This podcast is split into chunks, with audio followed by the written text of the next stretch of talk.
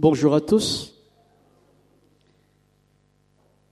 Et puis, euh, joyeuse euh, fête nationale à chacun aussi. Je voudrais remercier euh, celles et ceux qui ont précédé, à savoir donc Serge pour la présidence, le, groupe de louanges qui nous a entraînés dans la- la- l'adoration et la louange à notre Seigneur, mais aussi à celles et ceux qui ont apporté le témoignage.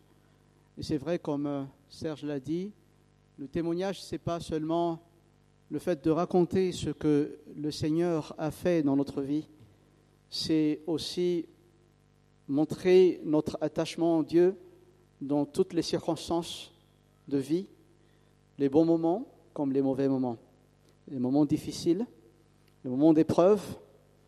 euh, c'est de nous attacher à ce Dieu qui est fidèle, qui donne des promesses, ce ne sont pas des promesses en l'air, ce sont des promesses réelles, dignes de confiance, sur lesquelles nous pouvons placer pleinement notre confiance. Alors, euh, je voudrais introduire ce temps de message par euh, une constatation, je vais dire. Il y a beaucoup de choses qui peuvent euh, nous distraire dans la vie, n'est-ce pas? Bon, les feux d'artifice, euh, la fête, euh, tout ça. Mais il y a surtout beaucoup de choses qui peuvent nous détourner ou détourner notre regard de ce qui est essentiel à la foi. Et cela me fait penser à l'apôtre Pierre qui, euh, cette nuit-là, dans la barque avec les onze autres disciples, ils avaient peur lorsque le Seigneur leur est apparu sur la mer, puisque ce n'est pas habituel de voir une personne marcher sur l'eau. Et Pierre avait alors demandé au Maître, si c'est toi, Seigneur, ordonne-moi d'aller vers toi sur les eaux. Et Jésus lui dit, viens. Pierre sortit de la barque et marcha sur les eaux pour aller vers Jésus. Mais en voyant que le vent était fort, il eut peur. Et comme il commençait à enfoncer, il s'écria, Seigneur, sauve-moi. Aussitôt, Jésus étendit la main, le saisit et lui dit, Homme de peu de foi, pourquoi as-tu douté? Et nous trouvons ce récit dans Matthieu chapitre 14, les versets 24 à 33. C'est comme si Jésus disait à Pierre, Pierre, pourquoi tu as détourné ton regard de ce qui est essentiel? Pourquoi tu as détourné ton regard de moi, ton Seigneur? Et j'ai l'impression que cette parole s'adresse à chacun de nous ce matin. Du coup, j'aimerais partager avec vous un message que j'ai intitulé Chrétiens, regardez en haut. Regardez en haut. Bon, pas le plafond, mais encore plus haut. Pour cela, nous allons lire Colossiens chapitre 3, versets 1 à 4. Mais avant cela, je voudrais encore prier. Dieu notre Père, merci parce que tu nous tends la main par le Seigneur Jésus-Christ que tu as envoyé pour que quiconque croit en lui ne périsse point, mais qu'il ait la vie éternelle. Mais aussi tu nous donnes ta parole qui est vivante et efficace pour nous enlever de la boue, des ténèbres, et pour nous placer sur le roc, le roc de ta parole. Et nous voulons confesser que nous demeurons aveugles et sourds si tu n'interviens pas pour ouvrir nos yeux, nos oreilles, pour que nous puissions voir et entendre ce que tu as à nous dire et ce que tu as à nous montrer. Ce matin, interviens puissamment par ton Esprit Saint et dans le nom de Jésus-Christ. Amen. Amen. Je vous invite alors à lire avec moi. C'est vrai que c'est affiché, les paroles, mais si vous avez votre Bible en main, c'est aussi bien, et vous avez votre version que euh, vous voulez. Colossiens chapitre 3, versets 1 à 4. 1 à 4. Au nom de Jésus-Christ. Si, si donc vous êtes ressuscité avec le Christ, cherchez les choses d'en haut où le Christ est assis à la droite de Dieu. Pensez à ce qui est en haut et non à ce qui est sur la terre, car vous êtes morts et votre vie est cachée avec le Christ en Dieu. Quand le Christ, votre vie, paraîtra, alors vous paraîtrez aussi avec lui dans la gloire. Amen. Jusqu'ici, la lecture de la parole de Dieu. Alors, chers amis, dans l'Ancien Testament, déjà, le prophète Ésaïe a encouragé le peuple de Dieu à se tourner vers le Seigneur pour leur salut. Si nous lisons Ésaïe 45, le verset 22, par exemple, nous trouvons ceci, Tournez-vous vers moi, vers le Seigneur, tournez-vous vers moi et soyez sauvés. Vous, tous les confins de la terre, car je suis Dieu et il n'y en a point d'autre. Alors que la situation des Israélites était désespérée, ils étaient en captivité par les Assyriens. Mais Dieu s'est révélé à son peuple qu'il est l'Éternel. Il est le Dieu souverain qui utilise qui il veut, comme il veut, quand il veut. Et dans ce chapitre 45 d'Ésaïe, l'Éternel a utilisé un roi païen, le roi Cyrus, un roi perse, chose impensable pour les Juifs. Dieu a utilisé le roi Cyrus pour que son plan infaillible s'accomplisse. C'est même la première fois et la seule fois dans la Bible que Dieu a donné le titre de Messie à un roi juif. Ce titre Messie, en hébreu Messiah, signifie l'envoyé ou encore celui qui est oint par Dieu pour apporter le salut. Et ce titre Messie pointe vers une personne, le Messie de Dieu, le Christ Jésus, car le mot Messie en hébreu, c'est le mot, c'est le même mot en grec, le Christ. L'éternel Dieu, il est le seul vrai Dieu. Il est le seul Dieu qui sauve, qui est digne de notre confiance. Et il confronte de manière véhémente les idoles des nations, mais aussi ceux qui les fabriquent. Et voici ce qu'il dit. Encore, on va reprendre Ésaïe 45, les versets 16 à 18. Ils sont tous couverts de honte et même humiliés. Ils s'en vont tous dans l'humiliation, les fabricants d'idoles. Quant à Israël, c'est de l'Éternel qu'il reçoit le salut un salut éternel. Plus jamais vous ne serez couverts de honte ni humiliés. En effet, voici ce que dit l'Éternel, le Créateur du ciel, le seul Dieu qui a façonné la terre, l'a faite et l'a fermée, qu'il a créée pour qu'elle ne soit pas déserte, qu'il a pour qu'elle soit habitée. C'est moi qui suis l'Éternel et il n'y en a pas d'autre. Dieu fait appel à son peuple à lever la tête et à regarder en haut, placer son espérance et sa confiance en l'Éternel, le seul vrai Dieu. Et c'est pourquoi au début, il dit, Tournez-vous vers moi et soyez sauvés, vous tous qui êtes aux extrémités de la terre. En effet, c'est moi qui suis Dieu et il n'y en a pas d'autre. Si nous revenons à notre texte, dans Colossiens, chapitre 3, l'apôtre Paul a écrit cette lettre aux chrétiens de Colosse pour les affermir dans la foi et pour les avertir de faux idoles qui menaçaient l'Église. Et Serge en a bien parlé la semaine dernière par rapport aux faux docteurs, aux faux enseignements. La première partie de cette lettre de Paul, c'est-à-dire les deux premiers chapitres, contenait des enseignements sur la base euh, de la foi chrétienne.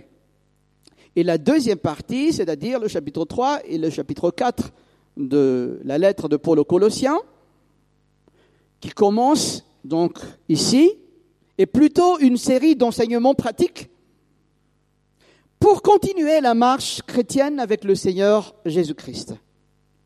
Et dans notre message d'aujourd'hui, nous allons voir trois points importants qui nous incitent à tourner le regard vers le haut. Premièrement, vous êtes ressuscité avec le Christ, et alors Ensuite, vous êtes vivant, et donc, et enfin, votre vraie vie est cachée avec le Christ en Dieu. Quand le Seigneur nous invite à tourner le regard vers lui, ce n'est pas seulement pour être sauvé, pour être secouru, mais aussi pour continuer joyeusement et fidèlement la marche chrétienne dans le monde où pullulent des ennemis de la foi. Nous allons tout de suite aborder le premier point. Vous êtes ressuscité avec le Christ, et alors le, verset 1 de notre passage nous dit, Si donc vous êtes ressuscité avec le Christ, cherchez les choses d'en haut où le Christ est assis à la droite de Dieu. Le si qui est là et qui introduit la suite de pensée de Paul n'est pas un si hypothétique.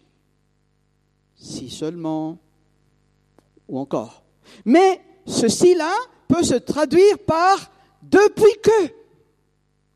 Depuis que vous êtes ressuscité avec le Christ. Mais depuis quand? Être ressuscité avec le Christ présuppose que nous étions déjà morts, n'est-ce pas? Et la Bible dit que nous étions morts quant au péché. C'est le péché qui est en nous, que nous avons hérité d'Adam et d'Ève, qui fait de nous des personnes mortes ambulantes. Mais par notre union à Christ, nous participons aussi à la mort du Christ et à sa résurrection. Par la foi en Christ, les chrétiens de Colosse sont déjà morts quant à l'exigence de la loi. Et ça se trouve dans Colossiens chapitre 2, verset 16. Ils sont morts quant au péché, Colossiens 2, 18 à 19. Et ils sont morts quant au monde, Colossiens chapitre 2, verset 20. De la même manière, ceux qui ont placé leur confiance au Christ ressuscité participent aussi à sa résurrection. Et dans sa lettre aux Romains, Paul parle du baptême pour nous enseigner l'importance de la mort et de la résurrection du Christ. Romains chapitre 6, versets 3 à 4. Ignorez-vous que nous avons tous été baptisés en Christ Jésus? C'est en sa mort que nous avons été baptisés. Nous avons donc été ensevelis avec lui dans la mort par le baptême, afin que comme le Christ est ressuscité d'entre les morts par la gloire du Père, de même, nous aussi, nous marchions en nouveauté de vie. Chers amis, la Bible nous enseigne que le chrétien est celui qui a été baptisé à la mort du Christ, qui a été enseveli avec lui et qui participe aussi à sa résurrection par la foi. Si vous êtes ainsi, alors cherchez les choses d'en haut. Le verbe chercher ici est au temps présent et en grec, le temps présent signifie quelque chose qui est continuel. Et c'est-à-dire que L'apôtre Paul recommande aux Colossiens de rechercher continuellement et ardemment les choses d'en haut où le Christ est assis à la droite de Dieu. Mais qu'est-ce qu'il y a à chercher avec autant de persévérance en haut? Il est important de signaler que ce que la Bible dit par en haut ne concerne pas une situation géographique ni topographique le théologien Don Carson dit que la droite de Dieu est un lieu de puissance. Psaume 110, verset 1 à 2. L'Éternel a déclaré à mon Seigneur, Assieds-toi à ma droite jusqu'à ce que j'ai fait de tes ennemis ton marchepied. L'Éternel étendra de Sion le sceptre de ta puissance, domine au milieu de tes ennemis. Mais il dit aussi que la droite de Dieu, c'est un lieu d'intercession. Romains chapitre 8, versets 33 à 34. Qui accusera les élus de Dieu? Dieu est celui qui justifie. Qui les condamnera?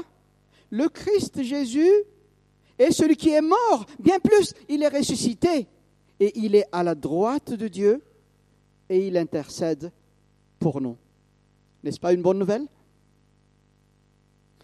Mais aussi, la droite de Dieu, c'est un lieu de justice et de la sainteté de Dieu. Psaume 48, versets 11 à 12. Comme ton nom, ô Dieu, ta louange retentit jusqu'aux extrémités de la terre. Ta droite est pleine de justice.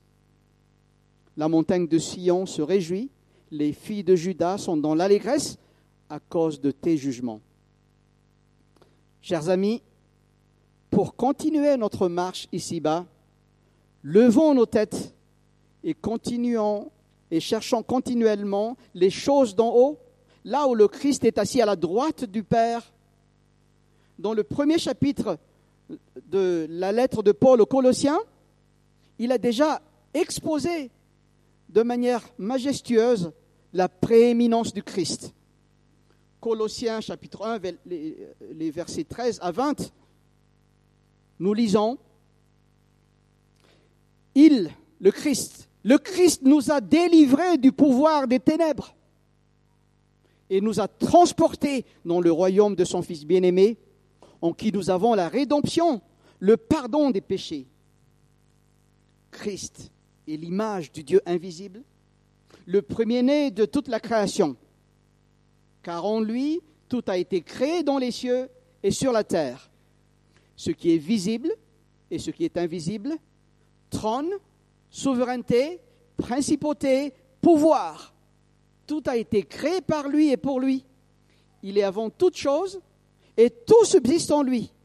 Il est la tête du corps de l'Église.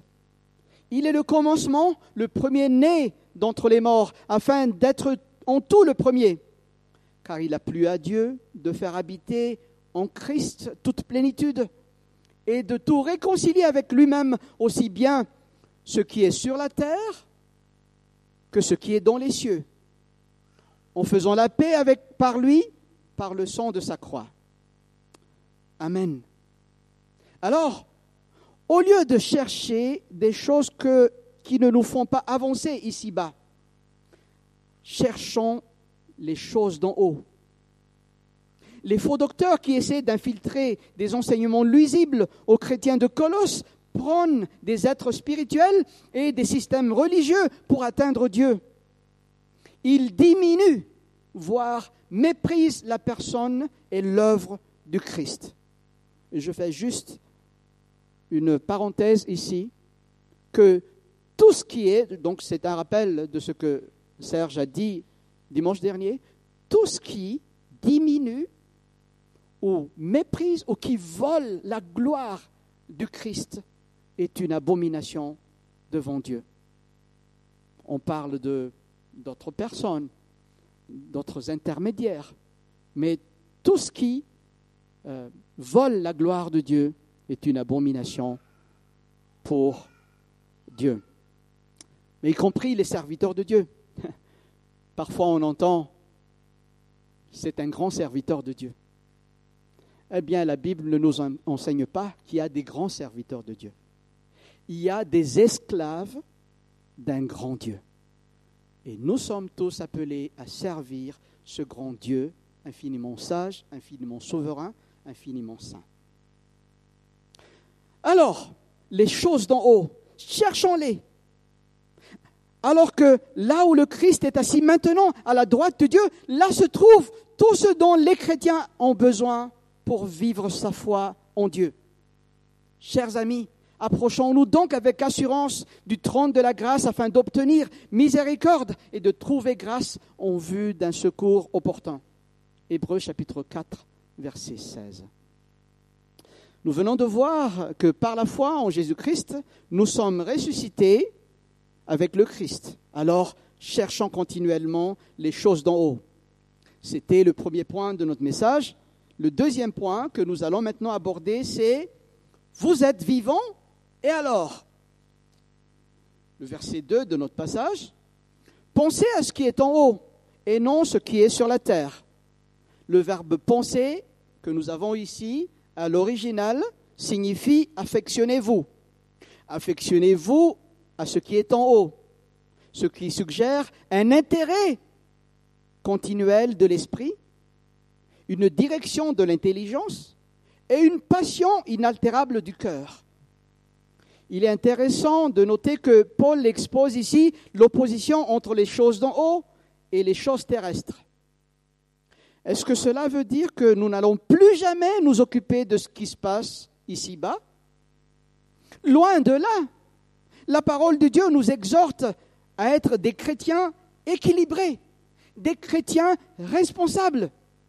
Quand le Seigneur Jésus était tenté par le diable dans, le désert, ce dernier lui a demandé de transformer les pierres en pain. Et en toute lucidité, le Seigneur Jésus a répondu, L'homme ne vivra pas de pain seulement, mais de toute parole qui sort de la bouche de Dieu. C'est-à-dire que le pain est utile dans la vie, mais pas uniquement, car la parole de Dieu, les choses spirituelles, les choses d'en haut, est aussi important, tout aussi important pour vivre. Les faux docteurs de Colosse veulent entraîner l'Église au légalisme, au mysticisme et à l'ascétisme. Au légalisme, c'est-à-dire s'attacher tout bêtement à la loi, au mysticisme, c'est-à-dire aux choses mystiques, et aussi à l'ascétisme, c'est-à-dire aux choses qui, euh, enfin les, règles et les lois qu'on suit euh, durement, en, en, traitant durement le corps pour essayer d'atteindre Dieu. Alors, les faux docteurs prennent tout cela pour une meilleure spiritualité comme si l'œuvre salvatrice du Christ et sa personne ne suffisent pas pour entrer en contact direct avec Dieu. Chers amis, la personne du Christ et ce qu'il a accompli sur la croix sont pleinement suffisants pour nous réconcilier avec Dieu et pour nous propulser en avant pour que nous puissions aller jusqu'au bout de notre course ici-bas. Cherchez les choses d'en haut. Affectionnez-vous à ce qui est en haut n'est-ce pas le Seigneur Jésus qui nous a enseigné dans Matthieu chapitre 6 versets 31 à 33, ne vous inquiétez pas, ne vous inquiétez donc pas en disant que mangerons-nous ou que boirons-nous ou de quoi serons-nous vêtus car ceux-là, ce sont les païens qui le recherchent. Or, votre Père céleste sait que vous en avez besoin. Cherchez premièrement son royaume et sa justice, et tout cela vous sera donné par-dessus. Cher ami, es-tu encore préoccupé par les choses d'en bas? Les choses terrestres? Ce qui pourrait alourdir ta marche avec le Seigneur? Ce qui pourrait même te freiner et te paralyser dans ta course? Si tu es uni au Christ par sa mort et par sa résurrection, alors oriente ta pensée vers le haut, là où le Christ est assis à la droite du Père. Et pour nous affectionner aux choses d'en haut, nous avons deux moyens pratiques pour y parvenir. La parole de Dieu et la prière. Est-ce que je peux te poser encore cette question ce matin? Comment est ta relation avec la parole de Dieu? La lis-tu régulièrement? La médites-tu au quotidien? La sers-tu dans ton cœur afin de ne pas pécher contre ton Dieu, comme le dit le psalmiste. Et comment est ta vie de prière?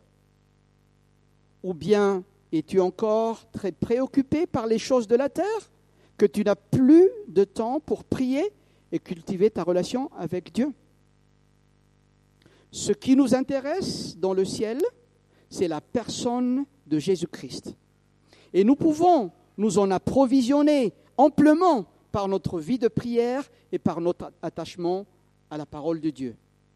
Alors, avec l'apôtre Pierre, je nous encourage à croître dans la grâce et dans la connaissance de notre Seigneur Jésus-Christ. De Pierre chapitre 3 verset 18. Jusqu'ici, nous avons vu que par la foi en Jésus-Christ, nous sommes ressuscités avec le Seigneur, alors cherchons continuellement les choses d'en haut.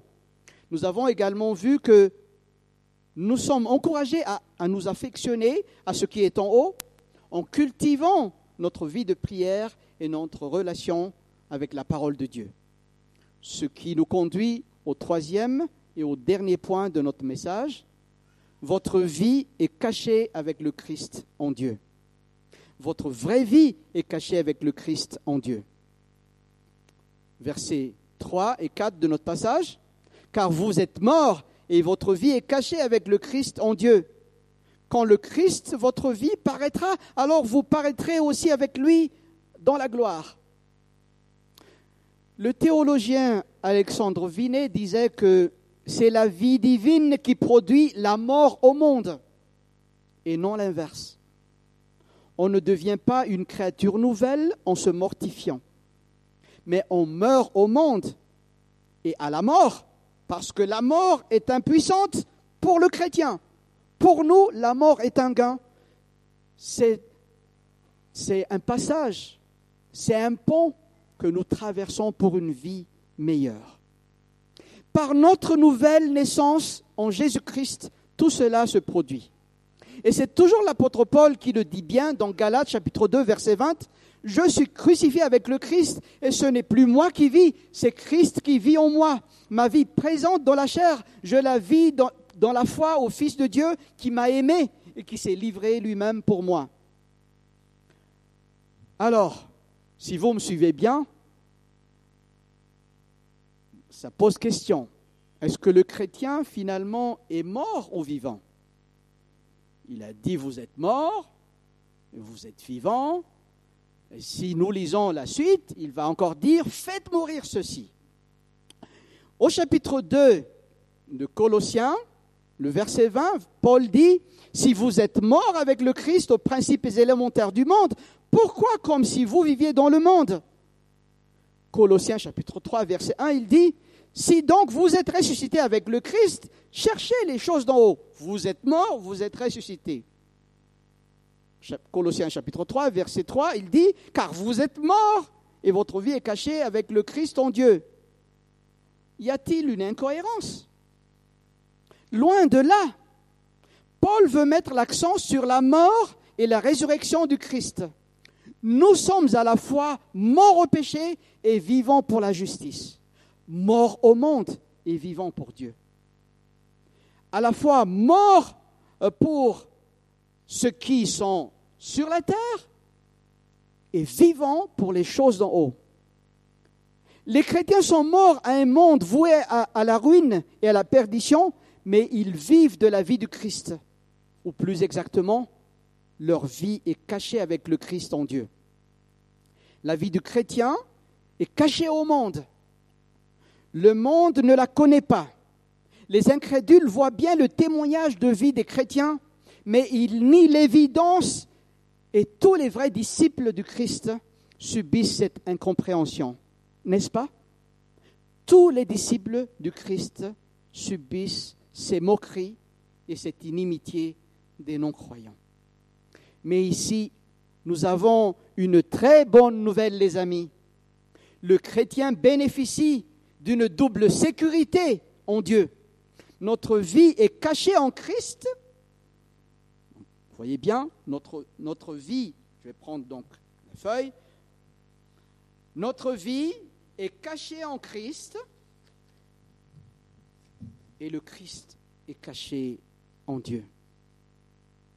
Ici sur terre, nous avons l'assurance de la promesse de celui qui dit tout pouvoir m'a été donné dans le ciel et sur la terre. Allez, faites de toutes les nations des disciples, baptisez-les au nom du Père, du Fils et du Saint-Esprit, et enseignez-leur à garder tout ce que je vous ai prescrit. Et voici, je suis avec vous tous les jours jusqu'à la fin du monde. Matthieu chapitre 28, versets 18 à 20. Et pour l'au-delà, nous avons l'assurance de celui qui est allé avant nous pour nous préparer une place celui qui reviendra nous prendre avec lui, afin que là où il est, nous y soyons aussi. Jean chapitre 14, versets 1 à 3. Chers amis, votre vraie vie ou notre vraie vie n'est pas notre réussite matérielle. Notre vraie vie n'est pas notre réussite professionnelle ou terrestre. Notre vraie vie n'est pas la bonne santé ou le bien-être. Notre vraie vie, c'est le Christ. Et c'est toujours l'apôtre Paul qui dit, car pour moi, Christ est ma vie et la mort m'est un gain. Philippiens chapitre 1 verset 21. Notre vie est cachée en Christ, en qui sont cachés tous les trésors de la sagesse et de la connaissance. Colossiens chapitre 2 verset 3, en qui habite toute la plénitude de Dieu. Colossiens chapitre 1 verset 19. Toutefois, notre vie cachée avec le Christ en Dieu n'est pas une excuse pour justifier la paresse et la tiédeur spirituelle. Notre vie est cachée avec le Christ en Dieu pour nous encourager à continuer notre marche ici-bas. Si nous lisons 1 Jean chapitre 3 verset 2, nous trouvons par la foi en Jésus-Christ, nous sommes devenus des enfants de Dieu. Et ce que nous sommes et ce que nous serons n'a pas encore été manifesté, mais nous savons que lorsqu'il sera manifesté, nous serons semblables à lui, parce que nous le verrons tel qu'il est. Encore une fois, nous avons ici une belle promesse de Dieu concernant l'espérance vivante des chrétiens. L'espérance vivante en Jésus-Christ consiste en devenant ce que nous sommes déjà en Christ. Je répète, l'espérance vivante en Jésus-Christ consiste en devenant ce que nous sommes déjà en Christ Jésus. Quand le Christ, votre vie paraîtra, alors vous paraîtrez aussi avec lui dans la gloire. Chers amis, sommes-nous conscients de cette réalité? Notre vie est cachée avec le Christ en Dieu. Nous sommes en sécurité en Jésus.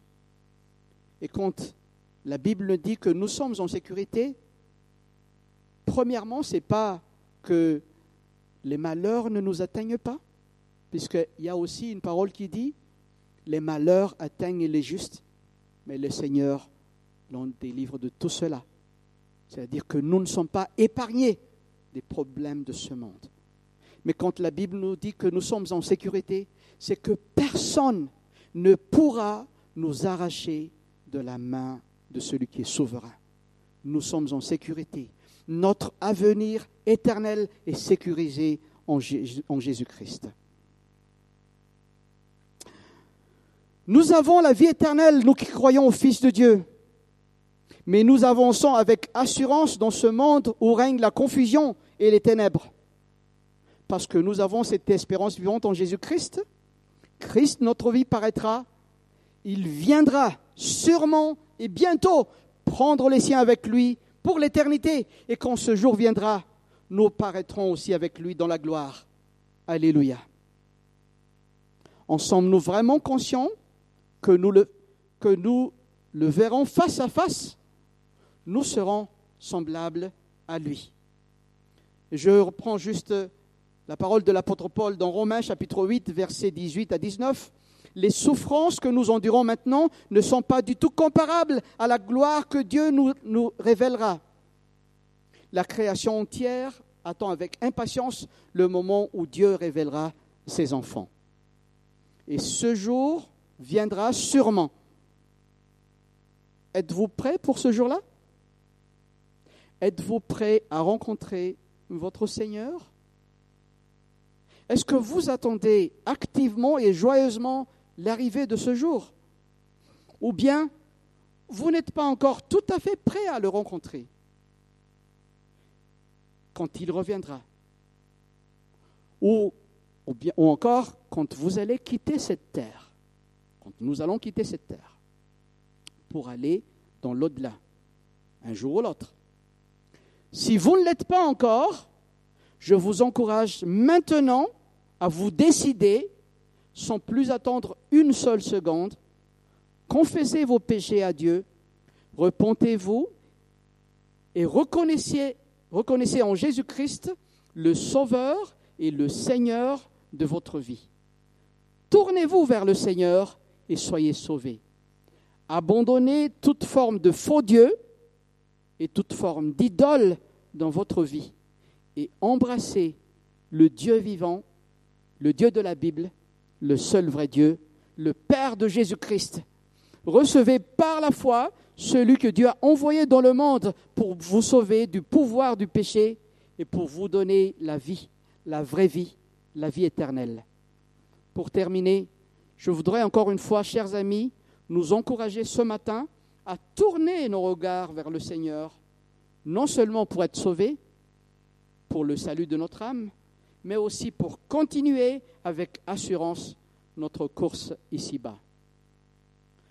Soyons tous bénis et à Dieu seul soit la gloire, l'honneur et la puissance au siècle des siècles. Amen.